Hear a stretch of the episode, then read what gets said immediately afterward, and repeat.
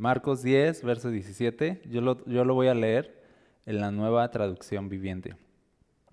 Dice, cuando Jesús estaba por emprender su camino a Jerusalén, un hombre se le acercó corriendo, se arrodilló y le preguntó, Maestro bueno, ¿qué debo hacer para heredar la vida eterna? ¿Por qué me llamas bueno? preguntó Jesús. Solo Dios es verdaderamente bueno. Pero para contestar a tu pregunta, tú conoces los mandamientos. No cometas asesinato, no cometas adulterio, no robes, no des falso testimonio, no estafes a nadie, honra a tu padre y a tu madre. Maestro, respondió el hombre, he obedecido todos esos mandamientos desde que era joven. Jesús miró al hombre y sintió profundo amor por él. Hay una cosa que todavía no has hecho, le dijo. Anda y vende todas tus posesiones y entrega el dinero a los pobres y tendrás tesoro en el cielo. Después ven y sígueme. Al oír esto, el hombre puso cara larga y se fue triste porque tenía muchas posesiones. Jesús miró a su alrededor y dijo a sus discípulos, qué difícil es para los ricos entrar en el reino de Dios. Los discípulos quedaron asombrados de sus palabras, pero Jesús volvió a decir, queridos hijos, es muy difícil entrar en el reino de Dios. De hecho, es muy difícil, perdón, de hecho es más fácil que un camello pase por el ojo de una aguja que un rico entre en el reino de Dios. Los discípulos quedaron atónitos. Entonces, ¿quién podrá ser salvo? preguntaron. Jesús los miró fijamente y dijo, humanamente hablando, es imposible, pero no para Dios. Con Dios todo es posible. me gusta mucho este, este, este pasaje. Vamos a orar, vamos a pedirle a Dios que nos hable. Señor, disponemos nuestro corazón a escucharte, a escuchar tu voz, que tu Espíritu Santo, Señor, sea quien alumbre nuestro corazón, que tu Espíritu Santo alumbre cada palabra que está escrita aquí, para que no sean palabras muertas, para que no sea conocimiento muerto, vano, sino que sean palabras de vida, para que sea vida nuestro espíritu, todo lo que hoy escuchemos.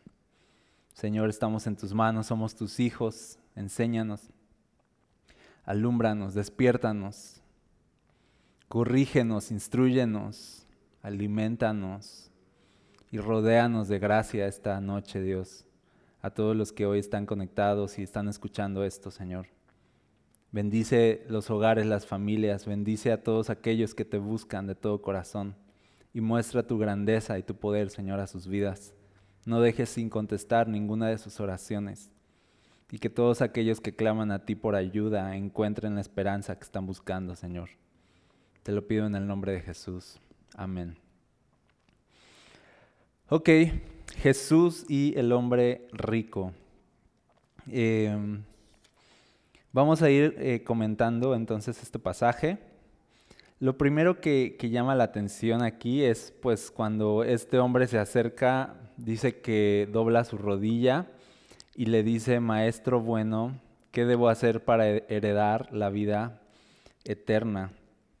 Para empezar es una pregunta pues bastante profunda, eh, es una pregunta importante, o sea, eternidad, o sea, cuando tú te acercas a Dios y preguntas por eternidad, seguramente Dios te va a responder, o sea, cuando tú te acercas a Dios y preguntas por eternidad, por vivir con propósito, por decir, ¿qué puedo hacer en mi vida hoy?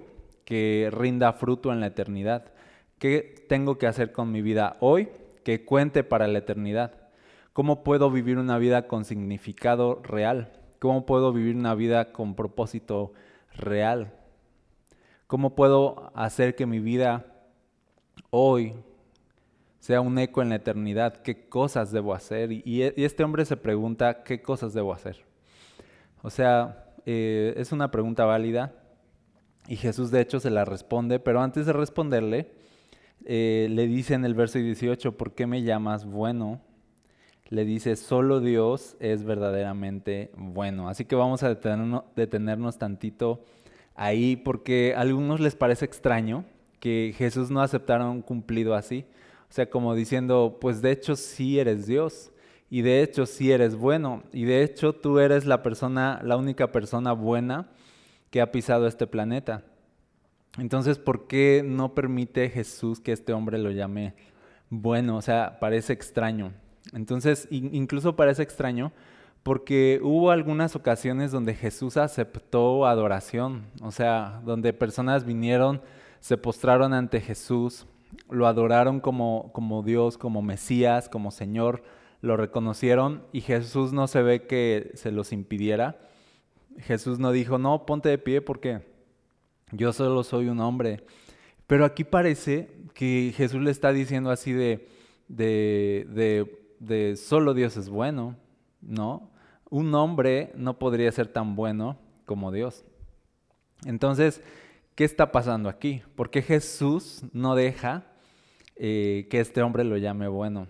Y bueno, te voy a dar mi, mi percepción de esto. A mi parecer, este hombre no está reconociendo a Jesús como Mesías todavía. No lo está reconociendo como Señor, como Dios. Lo ve precisamente, como aquí dice, como un rabí, como un maestro. Entonces llega y le dice, maestro, bueno. Entonces, eh, ¿por qué Jesús no lo deja eh, llamarlo bueno? Es algo así como de, si me vas a reconocer eh, como Mesías, entonces va, sí soy bueno. Pero si piensas que solo soy un maestro, un ser humano más, y me quieres dar un calificativo que solo le pertenece a Dios, entonces no te voy a dejar pensar eso, no te voy a dejar pensar que un hombre común, lo cual tú piensas que yo soy, podría ser tan bueno como Dios. Entonces Jesús no quería que bajo el entendimiento de este hombre con respecto a quién era Jesús, él pensaba Jesús es un maestro nada más, entonces Jesús le dice, si soy un maestro nada más para ti, entonces eh, un maestro no puede ser tan bueno como Dios. Entonces, eh, eso por un lado, pero quizá también es, es, una sugerencia de Jesús, así como de, ¿me llamas bueno a mí? Pues solo Dios es bueno, ¿no? ¿Qué te parece eso? Como diciéndole así de, indaga más, o sea, ¿te suena? Así de, solo Dios es bueno, ¿no, no te suena? Entonces es como una, una manera de Jesús como diciendo de, de, o soy maestro o soy Dios. O sea, no me llames bueno si crees que soy un maestro, porque no hay nadie bueno, solo Dios es bueno.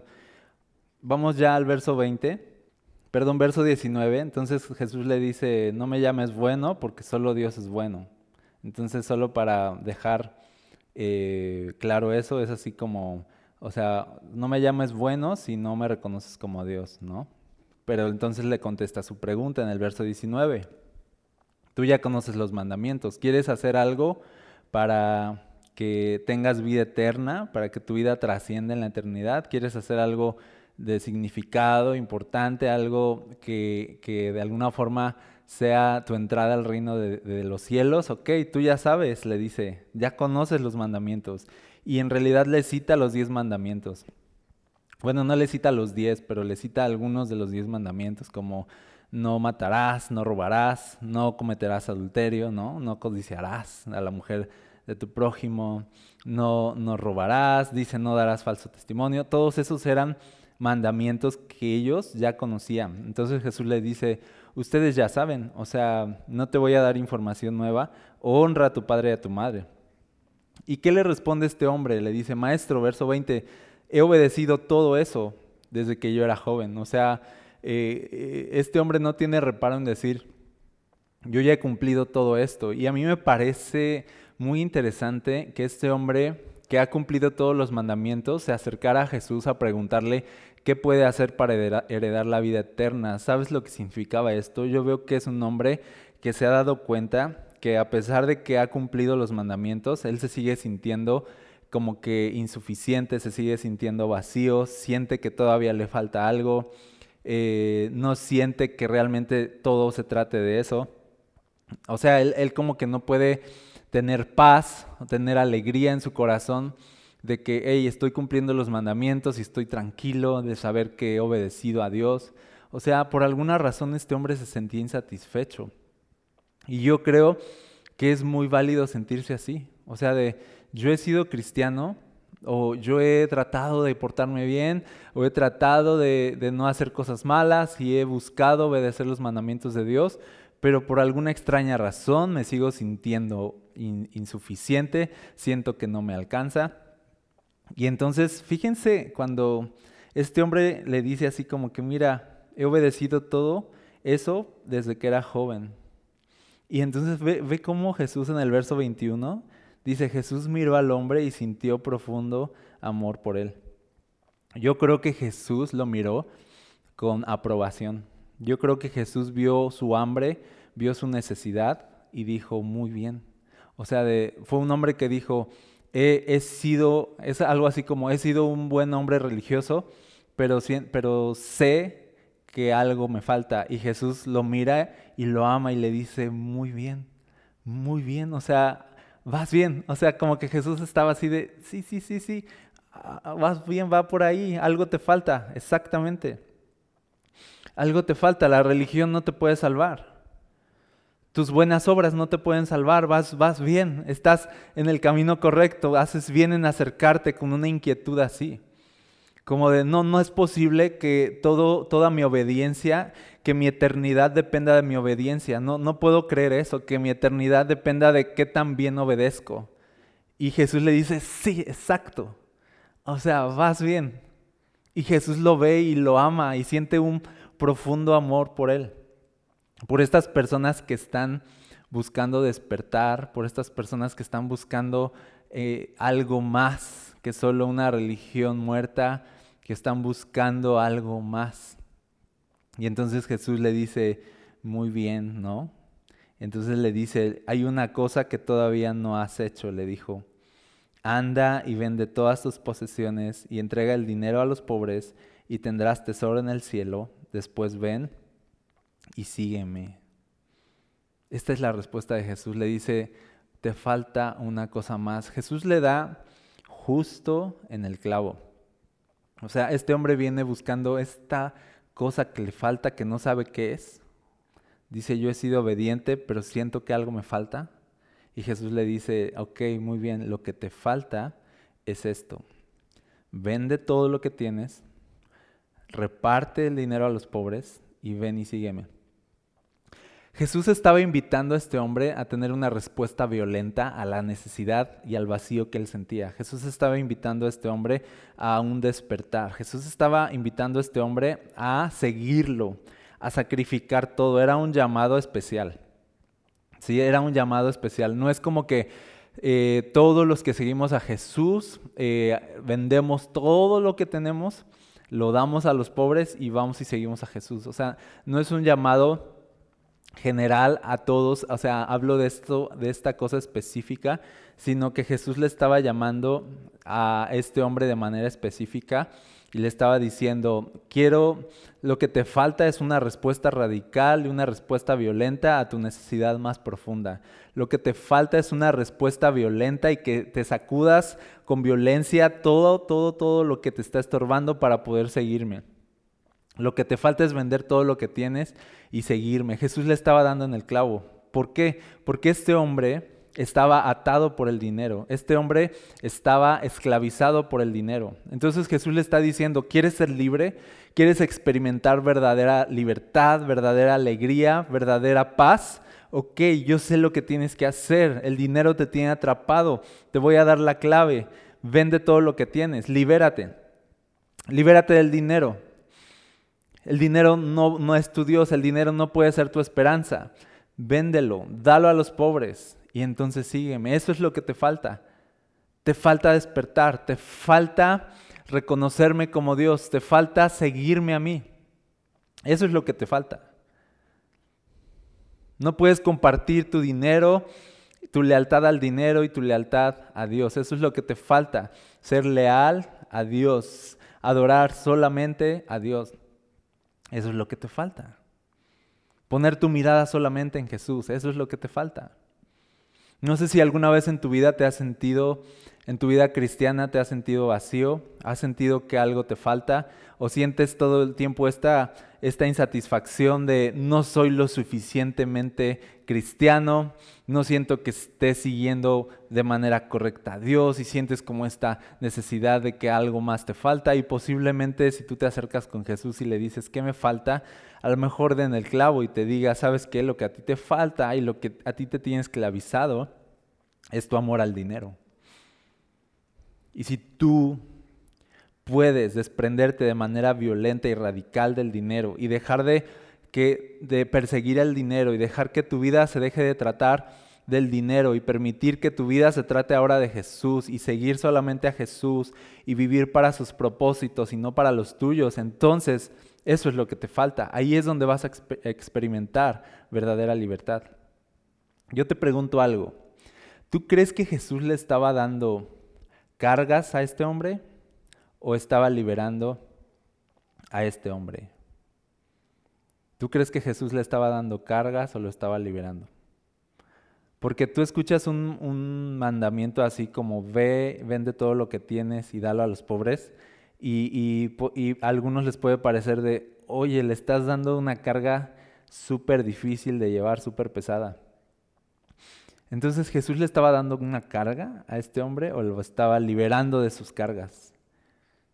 Y la respuesta es no, Jesús no le estaba dando una carga, lo estaba liberando de sus cargas. Los mandamientos de Dios no son cargas para llevar. Seguir los mandamientos de Dios es seguir el camino a la paz, es seguir el camino a la libertad, es seguir el camino a la verdadera alegría. Cuando Jesús te da un mandamiento, Jesús te está guiando a la paz. Cuando Jesús, cuando Jesús te da un mandamiento, no te está dando un mandamiento religioso para que lo andes cargando y, lo sientas como una responsabilidad que debes cumplir. No, esos no son los mandamientos, no es el propósito de Jesús darnos mandamientos para, para que nos sintamos miserables de que no podemos cumplirlos. No, los mandamientos Dios nos los dio para libertad, para gozo, para paz. Ese es el propósito de cada mandamiento en la Biblia, darnos alegría, darnos paz y darnos libertad. Ese es el propósito. Si tú tienes un mandamiento por carga, por responsabilidad, entonces estás siguiendo una religión muerta. Pero si tú sigues los mandamientos de Dios y, y seguir los mandamientos de Dios te da paz, te da libertad y te da alegría, esa es la verdadera religión. Jesús no le estaba dando cargas a este hombre. Jesús estaba liberando a este hombre, tratando de liberarlo. Pero este hombre no pudo responder al, llamado de Jesús. Dice aquí la Biblia en el verso 21, perdón, en el verso 22, dice, al oír esto, el hombre puso cara larga y se fue triste porque tenía muchas posesiones. Entonces este hombre no pudo responder al llamado a la libertad. Y es bien feo ver que dice que se fue triste. O sea, se fue triste. Esta es la realidad del el mundo sin Dios, un mundo triste.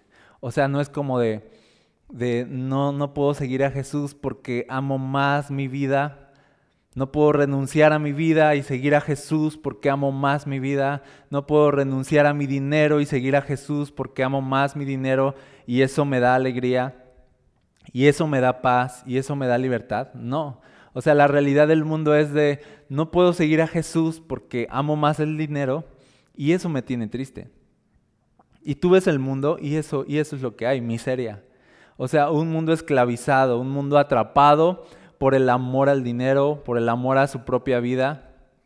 Un mundo esclavizado que se tiene a sí mismo en el centro del universo y dice, dice aquí la Biblia, claramente este hombre es el, es el ejemplo de lo que el mundo vive, un, un mundo triste porque no puede amar a Dios más que a su dinero. Un mundo deprimido porque no puede amar a Dios más que a su dinero. Un mundo triste porque no puede ser libre del amor al dinero. Un mundo triste porque valora más el dinero que su paz. Yo veo que hay mucha gente que valora más su dinero que su paz. Que está dispuesta a entrar en un conflicto por dinero aunque eso le quite su paz, que valorar la paz por encima del dinero. Que está más dispuesta a pelear por este mundo y las posesiones, aunque eso le reste alegría a su vida. Aunque eso atraiga miseria a su vida, aunque esa persecución por el dinero los haga sentir miserables, de todas maneras lo buscan. Eso se llama esclavitud. Ir en contra de aquello que te da alegría y hacerlo de todas formas. Eso se llama esclavitud. Y eso es el pecado. O sea, tú vas al pecado, estás dispuesto al pecado, aunque eso te provoque, eh, aunque eso te provoque eh, falta de paz, falta de libertad, falta de alegría, estás dispuesto a sacrificar todo eso, pero hacerlo. Ese es el pecado, no llena. Ese es el pecado, no te da alegría verdadera. Pero tampoco te es fácil desprenderte de él. Y a este hombre no le fue fácil desprenderse de algo que lo tenía esclavizado. Y todo el tiempo tenemos este tipo de comportamiento. Hacemos las cosas que no nos dan verdadera paz. Buscamos las cosas que no nos llenan verdaderamente. Buscamos hacer aquellas cosas que nos están destruyendo. Esa es la realidad del mundo. Y este hombre se fue triste y yo pienso en el mundo y pienso que el mundo se va triste cuando no puede seguir a Jesús porque ama más su pecado, porque ama más y valora más su propia vida, sus sueños, valora más lo que, lo que tienen aquí, valoran más sus posesiones y se aferran a eso y lo triste es de ni siquiera los llena, pero de todas maneras invierten toda su fuerza, toda su pasión en algo que se va a esfumar, en algo que los va a destruir y en algo que los tiene miserables, miserables. Yo pienso en este hombre y pienso que este hombre es el mundo sin Dios. Pienso en este hombre que se fue triste y pienso que así es el mundo, que seguimos vacíos. Por más que amontonamos, seguimos vacíos. Por más que vivimos, sentimos que estamos muriendo. Por más que logramos, más sentimos que no logramos nada. Por más que tenemos, más sentimos que no tenemos nada. Y esa es la miseria del mundo. Y es miseria y es esclavitud porque aunque sabemos que el pecado, los vicios, el dinero, las posesiones no nos han llenado hasta la fecha, de todas maneras nos desvivimos por ellas. Nos desvivimos por estas cosas. Y eso se llama esclavitud. Y eso se llama perdición. ¿Qué está tratando de hacer Jesús aquí? No está tratando de ponerle a, a este hombre como la vara súper alta para que no pueda. No está tratando de, decirle a este hombre, ah, ¿quieres entrar al reino de Dios? Mira, es hasta acá. Y le está tratando de poner una traba para que no pueda entrar al reino de Dios. No, Jesús está tratando de romper las cadenas de este hombre para que pueda entrar al reino de Dios, verdaderamente. Y así son los mandamientos de Dios. Los mandamientos de Dios, mucha gente desde afuera los ve como grilletes en sus manos, como que los mandamientos de Dios te dicen, no hagas esto, no hagas aquello, y te tienen atado. Que los mandamientos de Dios son provisiones sin sentido religiosas para agradar a un Dios que simplemente quiere ofrendas porque sí, o sea, no. O sea, cuando Dios nos nos da mandamientos es para que podamos entrar al reino de Dios. Cuando Dios nos da mandamientos no es para ponernos grilletes, sino para quitarnos grilletes. No es para esclavizarnos a la religión, sino para liberarnos de la muerte, liberarnos del pecado. Los mandamientos de Dios son para paz, los mandamientos de Dios son para libertad, los mandamientos de Dios son para alegría. ¿Qué quería Jesús de este hombre? Que experimentara la verdadera alegría, pero este hombre eligió la tristeza. Este hombre eligió el dinero y eligió la tristeza. Jesús quería que eligiera seguirlo y eligiera el verdadero gozo. Cuando Jesús te dice da, cuando Jesús te dice sé generoso, cuando Jesús te dice no robes, cuando Jesús te dice que seas íntegro, cuando Jesús te dice que no codicies otras cosas, que no codicies a otras personas, que no codicies posesiones, no te está dando un mandamiento para tenerte esclavizado a una religión sin sentido. Te está invitando a la verdadera libertad. Te está invitando a experimentar el verdadero gozo en la vida te está invitando a vivir. Y Jesús voltea a ver a este hombre y lo ama y le dice, ok, ¿quieres vivir verdaderamente? En otras versiones le dice, ¿quieres ser perfecto? ¿Quieres saber qué es lo que te falta? ¿Ese vacío que sientes? ¿Cómo lo puedes llenar? Sígueme. Sé libre. Deja la miseria, de este mundo y ven a mi reino y sígueme. Y este hombre no pudo. Me pregunto si algunos de los que están escuchando hoy, tú sientes que estás atrapado por el dinero. Sientes que el dinero te tiene así, con grilletes. Piensas en el dinero como tu máxima esperanza.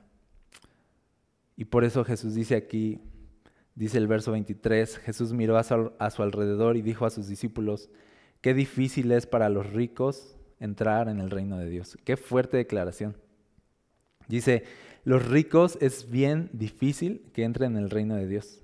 Y por eso los discípulos, dice, quedaron asombrados de sus palabras y Jesús vuelve a afirmar lo que acaba de decir, así como, sí, escucharon bien. Dice, es muy difícil entrar en el reino de Dios, es más fácil que un camello pase por el ojo de una aguja que un rico entre en el reino de Dios. Y dice, los discípulos quedaron atónitos. O sea, les pegó. O sea, de, de oye, entonces está súper difícil entrar al reino de Dios. ¿Qué significa esto de que un camello pase por el ojo de una aguja? La verdad es que no hay un consenso sobre el significado. Eh, Así que no, hay, hay como tres interpretaciones, entonces aquí es como que echarse un volado y decir cuál nos gusta más. Pero lo que sí se entiende es esto, que Jesús estaba exagerando, que Jesús estaba tratando de exagerar como para decir así de difícil es. Y te lo voy a poner como ejemplo, a lo mejor ya aquí, era como si Jesús dijera, es más fácil que un elefante, es más fácil meter a un elefante en un bochito que un rico entre en el reino de los cielos. O sea, estaba Jesús diciendo algo así, como de, o sea, mete a un elefante en un bocho y eso es más fácil que meter a un rico en el reino de los cielos. Y por eso los discípulos se sorprendieron tanto, así de, ¿en serio es tan difícil que un rico entre en el reino de los cielos? O sea, prácticamente estaba Jesús diciendo, entonces es imposible, ¿verdad? es imposible, ¿cómo voy a meter a un elefante en un bochito? Entonces, entrar al reino de los cielos siendo rico es súper, súper difícil. Entonces, le dicen, y Jesús dice, ajá, les dice el verso 27, humanamente hablando, pues sí es imposible meter a un elefante en un bochito. Dice, es imposible. Pero me gusta la declaración final, dice, pero no para Dios. Con Dios todo es posible.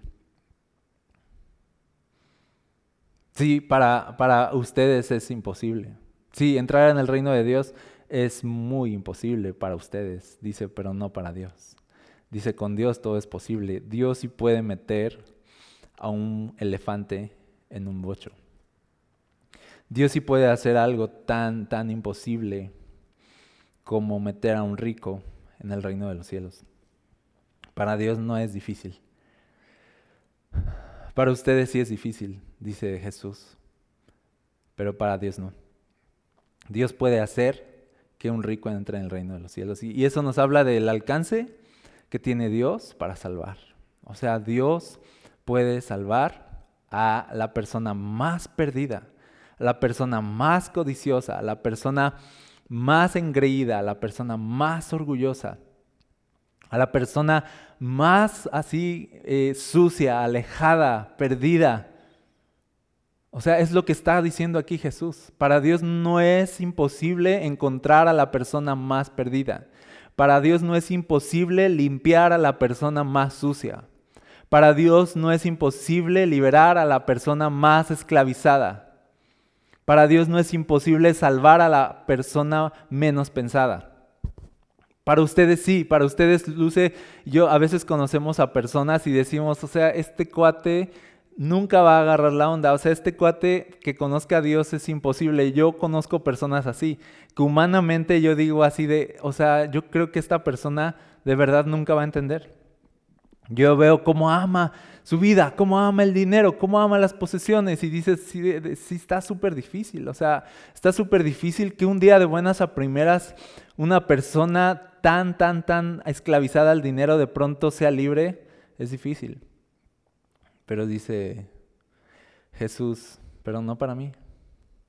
Para mí no es imposible salvar a los imposibles. Para mí no es imposible salvar a los imposibles. Dios puede salvar a ese amigo o Dios puede salvar a ese familiar tuyo que te parece imposible. Eso es lo que Jesús está diciendo aquí.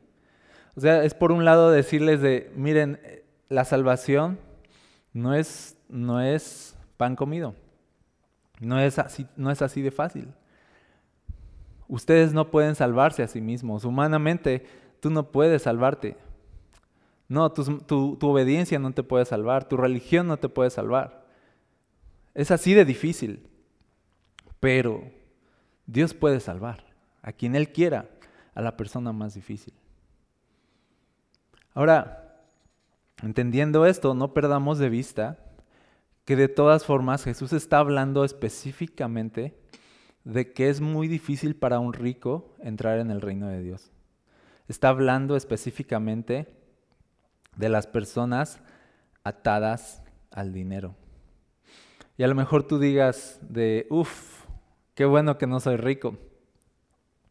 Yo siento que de las personas que están escuchando esto, o sea, podría decir que el 98% o 99% de los que están escuchando esto no se consideran a sí mismos ricos, no se consideran de, de hey, yo soy este Bruce Wayne, ¿no? O sea, no nos consideramos ricos, o sea, pensamos así como Bruce Wayne, o sea, los que no saben quién es Bruce Wayne es, es Batman, ¿ok? Ok.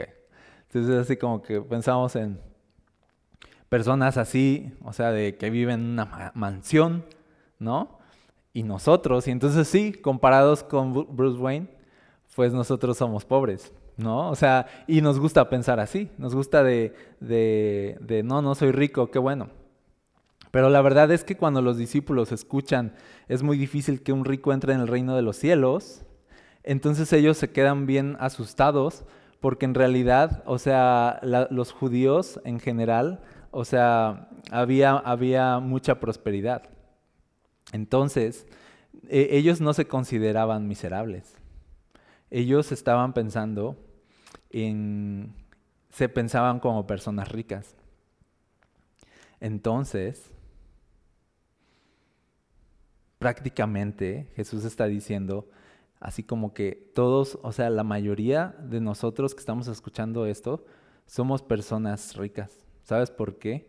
Porque tenemos, o sea, tenemos lo suficiente, porque hacemos gastos que a lo mejor de pronto em, fuera del presupuesto, porque nos damos esos lujos a veces, porque nos damos esos permisos a veces, y, y al final tenemos mucho del comportamiento de una persona que está atrapada por el dinero. Entonces, al final, Puede ser que muchos de nosotros, aunque no digamos, ay, yo no tengo una mansión, yo, yo pago renta, a duras penas y puedo pagar este, eh, y salir al día al día.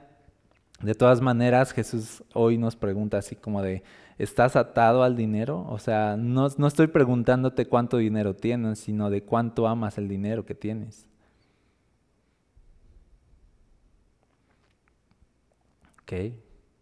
Jesús no nos está preguntando, a ver tu estado de cuenta. Y tú le, tú le presentas así, checa, checa, checa mi saldo mensual, ¿no? O sea, ve cómo, cómo la libro apenas y Jesús no está diciendo cuánto dinero tienes, sino de cuánto amas el dinero. ¿Cómo pones en el dinero tu esperanza cuando no lo tienes? De eso se trata. cómo persigues el dinero por encima de todas las cosas, cómo codicias posesiones, de eso se trata. No de cuánto dinero tienes, sino de cuánto amas el dinero. Amar el dinero, dice la Biblia, que es el principio de todos los males. Amar el dinero es autodestrucción. Amar el dinero es vacío. Amar el dinero es vanidad. Amar el dinero es muerte. Amar el dinero es un engaño. Amar el dinero es una trampa. Por eso Jesús decía, tú no puedes amar a Dios y amar el dinero. Porque vas a, amar a uno y menospreciar a otro. No puedes servir a Dios, decía Jesús, y a las riquezas. No puedes seguir a Jesús y perseguir las cosas de Dios y del reino de Dios mientras que persigues posesiones en este mundo. No puedes andar por la vida tomando decisiones basadas en la codicia de tu corazón en vez de basadas en el gozo que te da el Espíritu Santo en tu corazón. No puedes seguir tomando decisiones basado en la seguridad que te da el dinero en vez de en la seguridad que te da Jesús. De eso, va esto. No puedes perseguir el reino de Dios y perseguir este mundo. No puedes amar a Dios y amar a este mundo. No puedes amar a Dios y amar a las riquezas. Y Jesús por eso dice, es muy difícil que un rico, que una persona que ama el dinero, que está esclavizada por el dinero, pueda seguirme verdaderamente. Te pregunto hoy, ¿estás siguiendo a Jesús o estás siguiendo el dinero? Te pregunto hoy, ¿estás triste o estás feliz? ¿Estás triste por lo que tienes? Porque tienes cosas pero no te llenan? Porque has vivido mucho pero te sientes igual de vacío? ¿Te sientes triste con lo que tienes de este mundo o te sientes pleno de que tienes a Jesús aunque no tengas nada. Esa es la vida cristiana. Estar feliz en Jesús aunque no tengamos este mundo. Perder este mundo, pero estar felices por tener a Jesús. Esa es la verdadera libertad. ¿Ok? Y, y cierro con esto. A mí me parece que ahorita la cuarentena, ya como reflexión final, eh, nos ha puesto como eh, a reflexionar con respecto a las posesiones, con respecto a este mundo, con respecto a las cosas que valoramos, con respecto al dinero, con respecto a nuestras carreras, con respecto a las cosas que perseguimos. De pronto todo se detiene, de pronto todo parece esfumarse, de, pronto todo, todo lo que valorábamos de pronto va perdiendo su brillo. Mira, por ejemplo, voy aquí a confesar un pecado, ¿no? Eh, a mí me gustan los tenis, ¿no? Y, y de pronto, por ejemplo, en toda esta cuarentena, eh, pues ya no, ya no es como pasar por una tienda y ver unos tenis y decir, ah, me gustan, ¿no? Pero me salían en, las redes sociales tenis. Y los veía. Y un día estuve a punto de comprar unos tenis que me gustaron. Y dije, ¿y para qué los voy a comprar? Dije, fíjate, ¿para qué los voy a comprar? O sea, si ahorita, por ejemplo, o sea, mi estilo sale sobrando. ¿Cómo me veo? Ahorita sale súper sobrando. O sea, incluso pensar de, bueno, pues cómprate acá ropa para las grabaciones, porque pues eres pastor y para que salgas acá en las grabaciones. Pues al final los tenis no se ven en las grabaciones, pensaba y decía así de, pero eso me llevó a pensar de, de, hey, o sea, a veces las cosas que de pronto valoramos pierden sentido ahora, ¿no? Me pregunto si a ti te ha pasado que cosas que tú valorabas ahora ya no tienen sentido cosas que tú perseguías ahora ya no tiene sentido perseguirlas. Y a mí me parece que, que Dios nos está llevando a eso, a muchos, ¿no? A decir de, ¿de verdad vas a seguir persiguiendo eso, ¿de verdad vas a seguir valorando tu vida más por encima de tu paz, por encima de tu gozo, por encima de tu libertad? ¿Vas a seguir dispuesto a sacrificar estas cosas buenas, sacrificar la vida en Cristo por los bienes de este mundo, por las posesiones de este mundo, por el éxito en este mundo? Dice, y, yo creo que aquí Jesús nos quiere dar como también una lección de, no puedes tener este mundo y tener el reino de Dios. No puedes abrazar este mundo y abrazar el reino de Dios.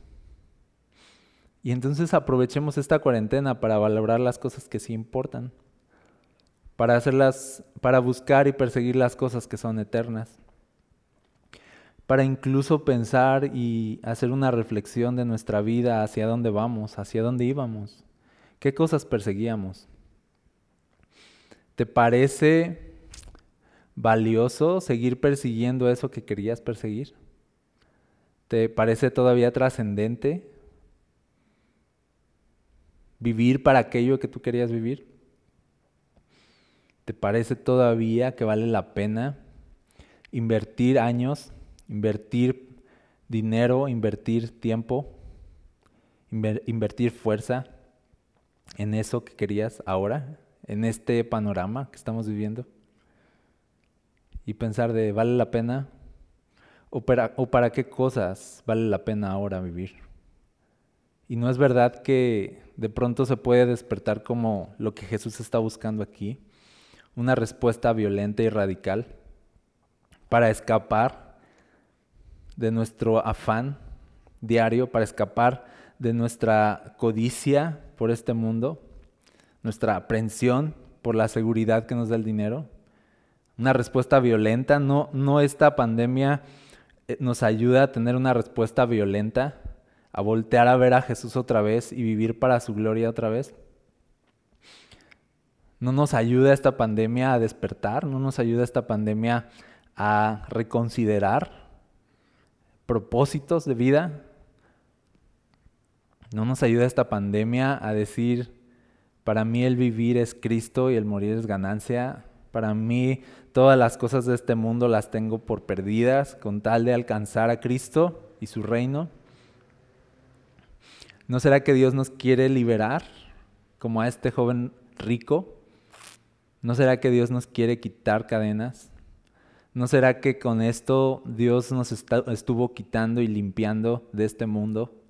¿No será que Dios nos está limpiando de este mundo?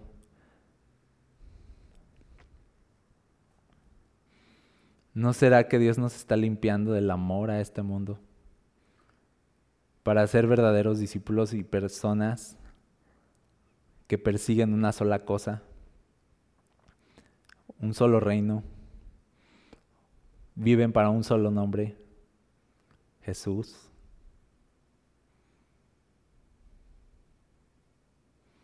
¿Sientes tú que Dios te está limpiando de este mundo? Yo sí, y ha sido doloroso. Porque recuerdo el primer mes, esto es así como una grabación de, de pandemia, solo que me falta mi barba así. Me acuerdo el primer mes, así día, día 245. Seguimos encerrados, ¿no? Pero recuerdo el primer mes, eh, cómo yo deseaba demasiado regresar. Deseaba demasiado la vida. Deseaba demasiado la rutina. Deseaba demasiado este mundo. Deseaba demasiado que todo fuera como antes. Y y fue doloroso irlo perdiendo, irlo soltando, fue doloroso, fue liberador. Fue doloroso, pero fue liberador. Y yo creo que este joven rico quiso evitar, evitarse el dolor, evitarse el dolor de sacrificar lo que más amaba, de sacrificar las cosas que más valoraba. Quiso evitarse el dolor que a veces significa vivir para Cristo. Quiso evitarse el dolor que te lleva al verdadero gozo y eligió el placer momentáneo que lo llevó a la tristeza perpetua, a la tristeza, a la miseria de vida. Entonces, hey, es doloroso ahorita perder cosas. Es doloroso lo que estamos viviendo, es doloroso, pero es liberador. Hey, es, es doloroso, pero nos acerca a Jesús. Es doloroso, pero nos está limpiando Jesús. Es doloroso perder este mundo. Es doloroso perder las cosas que más valorábamos. Pero es liberador. Pero nos está llevando a experimentar el verdadero gozo, la verdadera paz.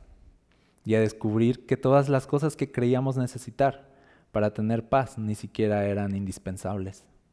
Todas las cosas que estábamos buscando para tener alegría ni siquiera eran indispensables que lo único que necesitamos para tener alegría es, Jesús. Que al único que necesitamos en nuestra vida es a Jesús. Y sí, esta pandemia nos enseña que podemos perderlo todo. Pero si tenemos a Jesús, lo tenemos todo. ¿Qué quería Jesús enseñarle a este hombre? Puedes perder todo lo que tienes y seguirme y experimentar la mejor vida que has tenido hasta hoy. ¿Vienes? Puedes escuchar ese llamado tú. Puedes experimentarlo. Puedes escuchar a Jesús diciendo, puedes perder todo este mundo, pero si tú me sigues a mí, vas a ser una persona plena toda tu vida. ¿Vienes? ¿Quieres seguirme? Así que quisiera que oráramos y acudiéramos de corazón al llamado que Jesús nos está haciendo hoy. Señor,